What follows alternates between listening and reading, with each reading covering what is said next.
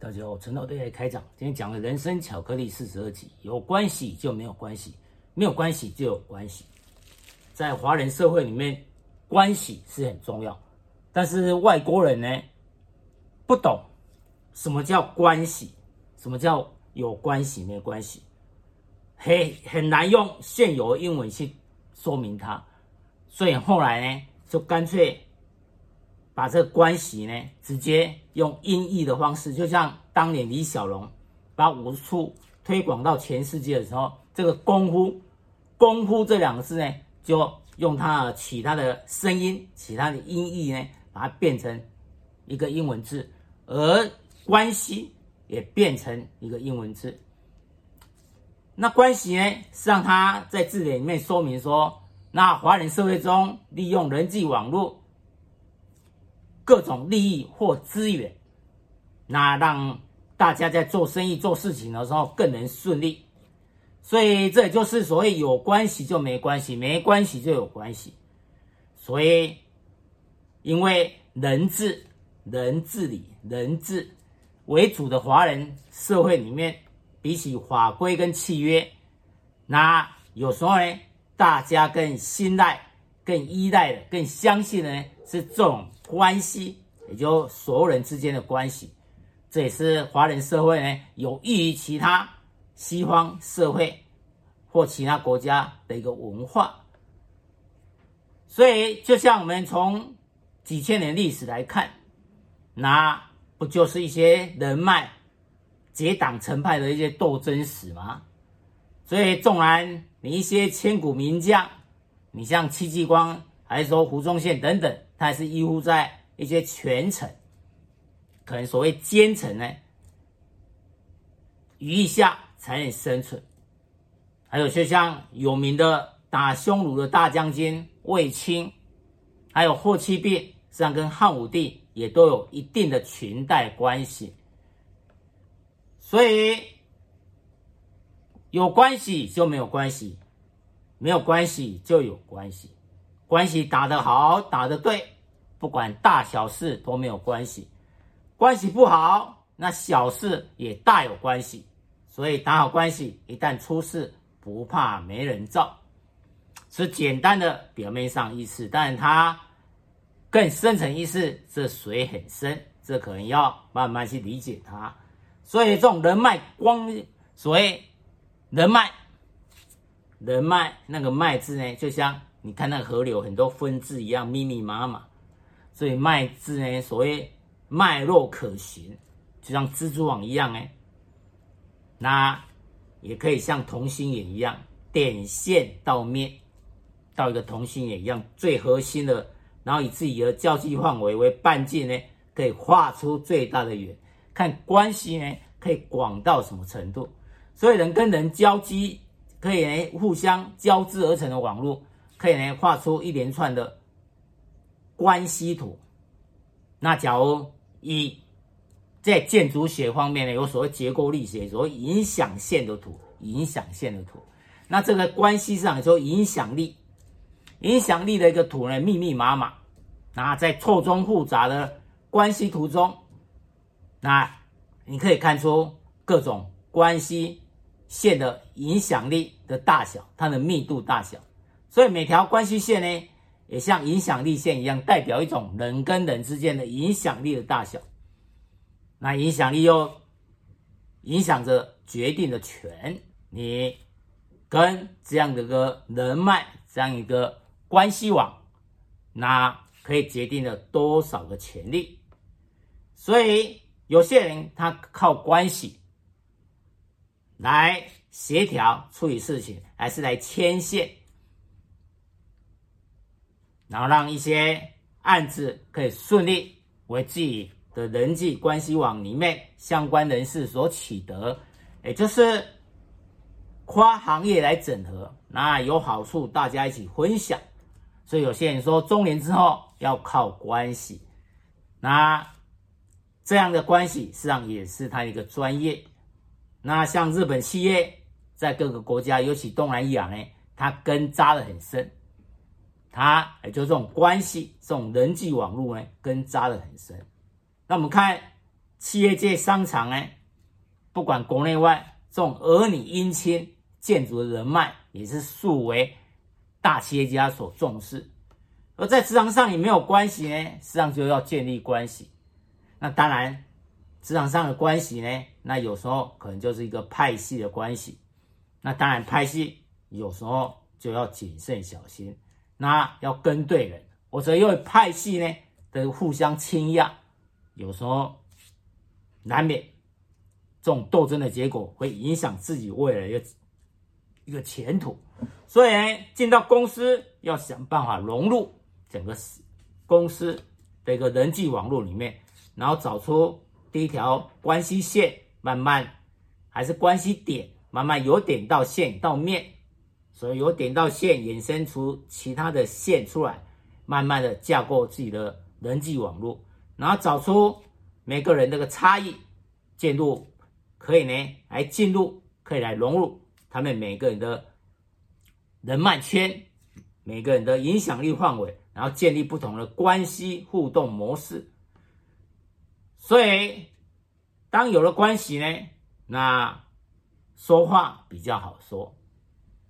所以有时候很多企业像所谓御用厂商，御用厂商就自己一直在用这个厂商，所以呢，用起来怎样？用起来比较安心，因为都已经合作很久。像日本的两百年的大企业呢，它跟底下它的协力厂商关系可能已经维持了一两百年了，所以有些从阿公阿祖呢一直开始呢，就是一直这样下来，所以有些他可能呢，阿公在这一家公司，然后接下来呢，他的孙子甚至他的曾孙呢，都一直在这一家公司做，所以这就是一个关系网。然后包括以这个为核心，慢慢拓展出去。而像日本的才华呢，那所有才华支撑的，像一些大企业有才华支撑的，他从橡皮擦、从铅笔可以一直做做到潜水艇、坦克、飞机，还有飞弹等等。那底下它相关企业包括银行、包括营造厂，从盖房子、盖桥梁。然后银行、金融的融资等等呢，各方面无所不包，所以这种关系呢就非常绵密。那你纵然其中有一个点、一个线断掉，它还是可以另外很快的把它修补好，结构完成。所以人脉关系网有它的生命周期，关系有生命周期的，所以从建立到去强化，然后去维持，然后要。维修它，就像房子一样，你要坏了要维修，你要去保养它，你要去维护它，然后最后呢，有时候不得不再重新调整。像有时候由于执政的党派不一样，还是公司的执掌权者不一样，又传到下一代接班人的时候，那可能会有所改变，所以需要不断的去强化、去维持、重新调整。在不同的阶段，可能运作方式也不一定一样，所以由点到线到面，先由一个点切入，慢慢建入建立人脉线，形成人际网络。所以关系过程中呢，有一点被破坏，那其他点线还存在，所以可以很快的迅速修补、维护再调整。那当然还有所谓看得到关系，还有看不到的潜在的关系。怎样讲呢？你假如由于派系斗争，甚至呢，由于执政团队的一个改变，那不同派系，那你假如说明的，你支持 A 党 A 派系，嗯，你暗的人，你可能要支持 B 党，或者呢，A、B 两党，经过几年之后，A 党可能没有再执政，由 B 党来执政，所以你这时候潜在关系要展现出它的威力来。所以不能所有的鸡蛋放在一个篮子里面，否则有时候成也萧何，败也萧何，成也关系，败也关系。我们来看一下红顶商人，满清红顶商人胡雪岩，他当年呢靠着帮忙呢，西征大将左宗棠，左宗棠满清中心名臣呢，他帮助他支持后勤，让左宗棠西征成功，所以可以平定新疆。所以由于胡雪岩呢，他帮忙他筹钱，也因为战争需要钱，所以后来得到左宗棠的推荐，所以他赏黄马褂，二品顶戴，也就是所谓红顶商人。所以他所谓红顶商人。但后来呢，因为党派的斗争，那另外一个大家都知道签订马关条约的李鸿章。李鸿章为了斗倒呢这个左宗棠，他首先呢要砍他的枝叶，也就不能一下子砍断树干的话，先从他的枝枝叶叶砍起，所以他先打击胡雪岩，所以呢让胡雪岩最后整个经营呢整个集团呢倒闭，让胡雪岩呢最后终于破产。所以就是由于斗争下的一个结果，所以经常呢，成也萧何，败也萧何，成也关系，败也关系。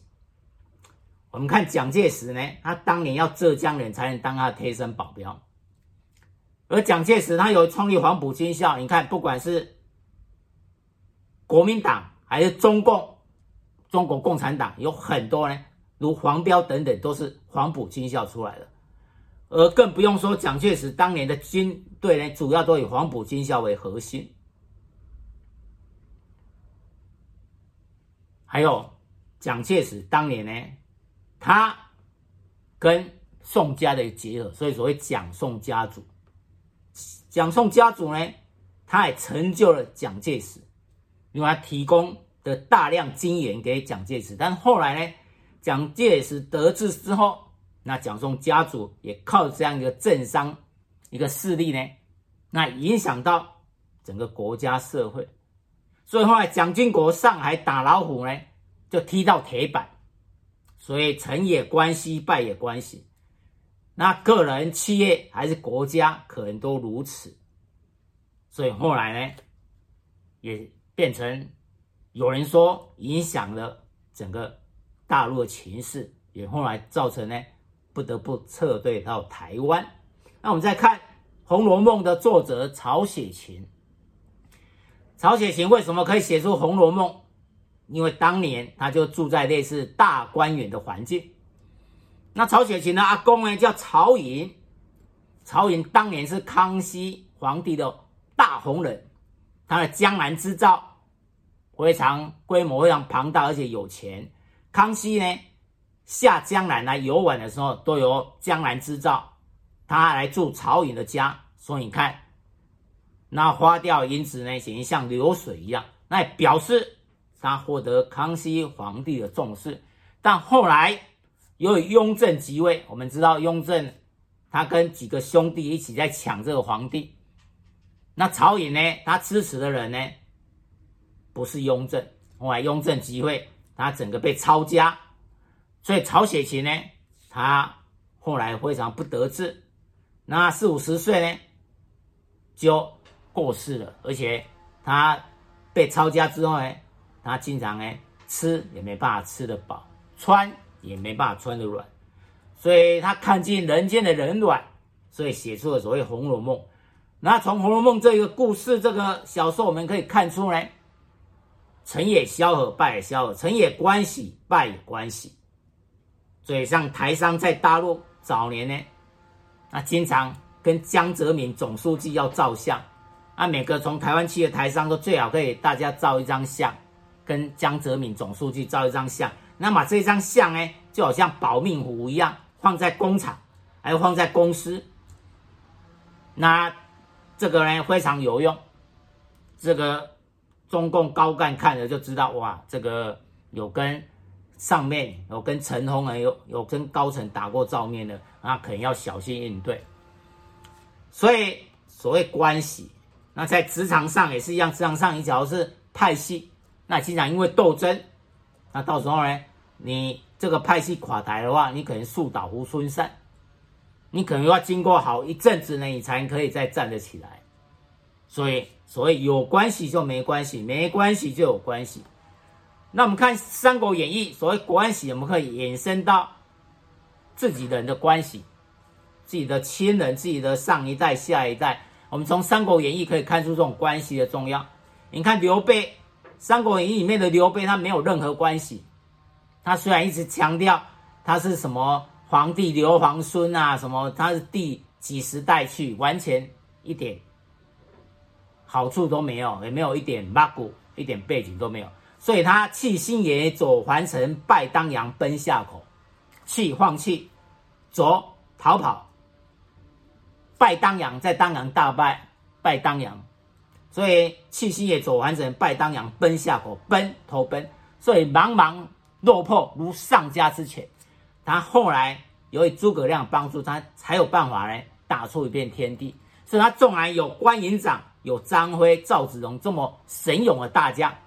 但少了孔明、诸葛亮，他仍然没有立足之地。所以在赤壁之战之后，由于孔明、诸葛亮这个神算，让刘备有了立足之地，所以三国鼎立。所以他是多么的艰辛，早年是过了多么的坎坷。那我们看袁绍，《三国演义》的袁绍，他出生于公侯之家，这样在所有竞争者里面，他关系最好。但由于关系呢，他却是造成他成为温室的花朵。他多谋寡断，底下的人呢，很多人提出意见，但他不知道用哪个意见好，经常用错了。所以有关系，但没办法善用。而曹操呢，你看他后来他子孙一统天下，曹操他有关系，因为他是。太监的干儿子，所以他有他的阿公是曹嵩，所以有这一层关系呢，所以他跟朝廷的公侯也有认识，所以也有关系。然后他又靠自己的努力打仗，他也冲在前面，所以打下一片天下。有关系又有努力又有实力。东吴的孙权呢，他有关系，因为靠他祖上积德拥有东吴，底下又有一层老臣。顾命大臣在帮助他，所以他守住东吴一片天地。所以就像有一些大企业家，他即将过世的时候，他一定要安排顾命大臣或是专业经理人，让自己的大企业呢可以历百年而不衰。所以呢，有时候不能因为有关系就成为温室里的花朵，扶不起的阿斗，最后仍然没办法有自己的一片天地。所以，经常大企业家会让自己的小为小孩子呢，先从基层干起，先让他历练。那甚至连开会都带着，像亚洲首富李嘉诚，他连开会都带着他小孩子，小孩子从小都一直带在身边，也让他从基层历练，然后慢慢的呢，让他各个单位历练完，让他再去给他一笔钱，让他看能不能独当一面，让他试试看，亏了几亿都没关系，像有些上千亿。的一个企业上市呢，有千亿家产的一个企业，他让自己的儿子呢亏个几十亿都没关系，你亏吧，从亏之中呢让你学到实战的一个经验，所以呢有亏有赢做几次之后，慢慢就可以独当一面，所以这样的栽培呢才可以让自己的接班人真正的茁壮起来，所以找机会要让他可以独当一面，要做好放得下准备。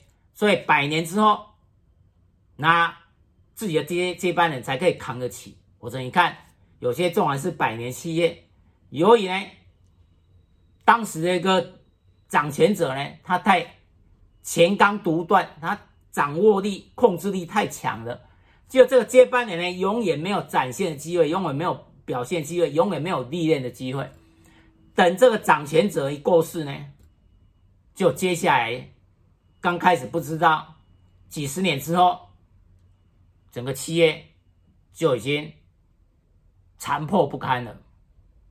所以有关系就没关系，没关系就有关系。有时候在这种接班这种关系上，是特别也要透过栽培、透过训练、透过刚才所讲的呢，你要不断去维护，才有办法呢维持。这样永久的一个关系，你一个百年企业，你难免跟各个厂商、跟各个同盟企业策略联盟，都有很多商界的朋友甚至政界的朋友。但有时候树倒猢狲散，你上一代呢往生之后，那可能下一代他的关系就淡薄了。你只要没有在尽力去维护它，而本业而本身的企业只要没有在持续呢向上成长、拓展影响力，而假如反而呢因而而慢慢的向下的话，那当然你的关系有些越来越淡薄，甚至不复存在。所以，所谓世事无常，有时候也是老天呢给一些没有关系、没有背景的人的机会。所以，没有永远不败的企业，要永远不败的企业呢是非常困难。在日本也有企业呢到达一千年以上的，是让他们经过了大小的一个挫折呢，然后从中不断的熬过来。那有些呢？以前曾经在国际上呢，数一数二的大企业，甚至都已经好几百年了。所以，所谓关系，就是要靠不断的、不断的去维护，让它不断茁壮。所以，在华人世界，关系是非常重要的。那从自己的。亲人、上一代、下一代的这种关系的建立，那到同心眼不断拓展到外面呢？所谓有关系就没有关系，没关系就有关系。所以只要关系长久可以维持不坠，去维护它越来越茁壮，不管发生大小事，最后都没关系。一通电话，万事 OK 哦。照应一下张董，没问题，是你的人。OK，一通电话万事 OK，甚至靠有关系呢，很轻松的人，那可以比一般的上班族呢，可以赚到更多钱。所以有人说中年之后靠关系赚大钱。那如果关系不好，你纵然是小事，也可能让自己吃不完兜着走。所以有关系就没关系，没关系就有关系。以上，陈老爹来开讲，谢谢。